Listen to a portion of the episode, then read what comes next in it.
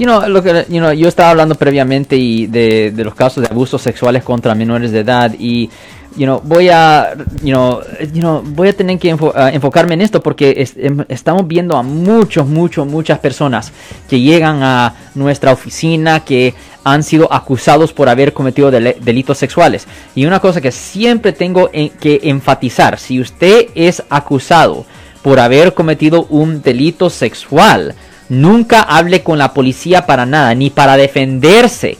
Nunca hable con la policía para nada, porque cualquier cosa que usted haga o diga va a ser usado contra usted en la corte, va a ser usado contra usted en la corte. A los policías, ellos tienen el derecho de mentirle para sacarle información, incluyendo si usted es inocente, usted pudiera accidentalmente hablar de otra cosa que usted posiblemente esté haciendo que es ilegal y ahora le pueden presentar cargos por esa otra nueva cosa. So, por favor, nunca hable con la policía. Y si usted tiene familiares que han sido acusados por haber cometido delitos, lo que sea, no se pongan en contacto con la víctima.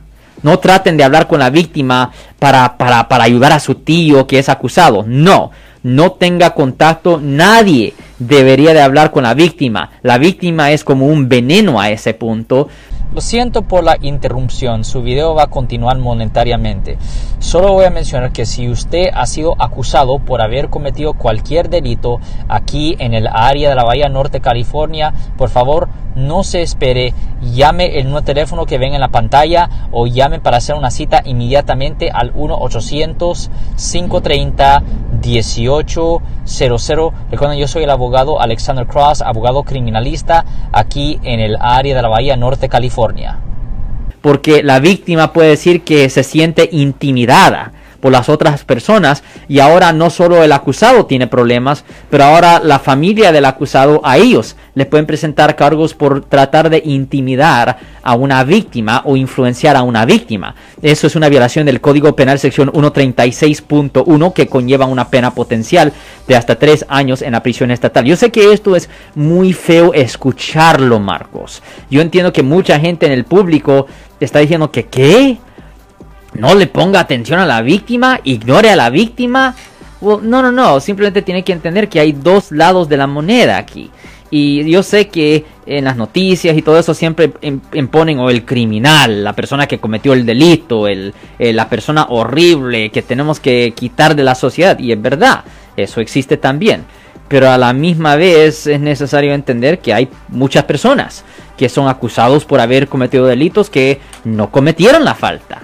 Son 100% inocente y en esa circunstancia es la víctima, en efecto, que está cometiendo un delito en, en respecto a hacer reporte falso, posiblemente está tratando de arreglar, quiere agarrar una visa U, quiere arreglar papeles y, pues hay muchas razones por cuales las personas se inventan la historia de que fue acusada sexualmente por una persona o, porque es víctima de violencia doméstica. Hay muchas razones por cual una persona puede inventarse esto porque hay beneficios para las víctimas cuando son víctimas de delitos penales, Y am, dirías tú que un gran porcentaje de las personas que llaman eh, eh, están eh, levantando farsas. No, no, no, no, no, no, no, no, absolutamente no. Um, yo voy a decir que la gran mayoría de las personas que son víctimas de, de delitos legítimamente sí son víctimas de delitos, la gran mayoría. Pero todavía hay un porcentaje, posiblemente 1 o 2% por ahí, que se están inventando la historia, Marcos. Si les gustó este video, suscríbanse a este canal, aprieten el botón para suscribirse y si quieren notificación de otros videos en el futuro, toquen la campana para obtener notificaciones.